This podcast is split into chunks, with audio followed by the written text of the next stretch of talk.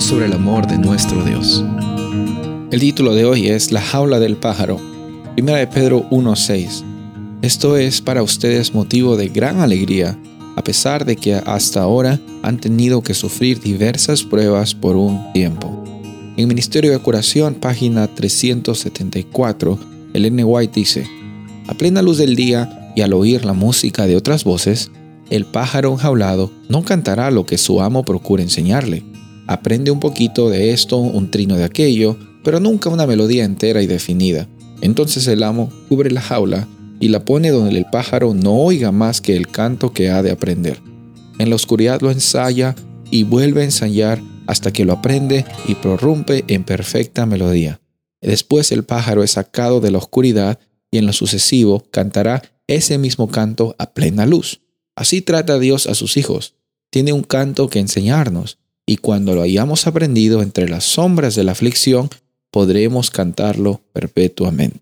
En esta ilustración encontramos bastantes cosas eh, interesantes. En primer lugar, en el ruido del día, muchas veces en los quehaceres que se nos toca vivir, no nos enfocamos en las cosas que realmente a veces Dios quiere mostrarnos o enseñar.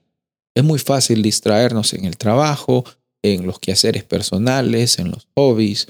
Eh, es muy fácil eh, quejarnos por el tráfico o por cómo el clima está muy caliente o muy frío. Pero cuando viene la oscuridad de nuestras vidas, es que muchas veces allí encontramos y nos enfocamos en la realidad que Dios incluso puede usar para transformarnos y para que reconozcamos que Él es el que nos da la libertad, que Él es el que provee para nuestras necesidades, que incluso en esa oscuridad nos damos cuenta de que no estamos solos.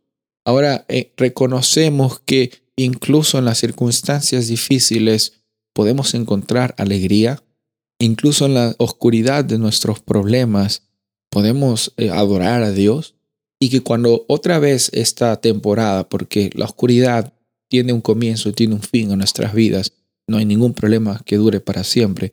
Y cuando terminen estos problemas, ¿será que eso nos ayuda a madurar y a, y a reconocer que cuando vengan problemas futuros, sabemos de que Dios fue fiel, es fiel y será fiel?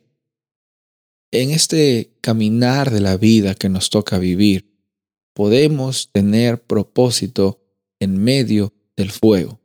Podemos incluso cuando somos acorralados por las circunstancias, en vez de vivir con ansiedad, podemos vivir con adoración a Dios.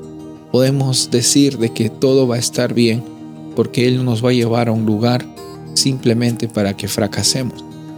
Somos hijos e hijas de Dios y como tales, hoy día podemos declarar de que su propósito es de que tengamos vida y vida con abundancia. Soy el pastor Rubén Casabona y deseo que tengas un día bendecido.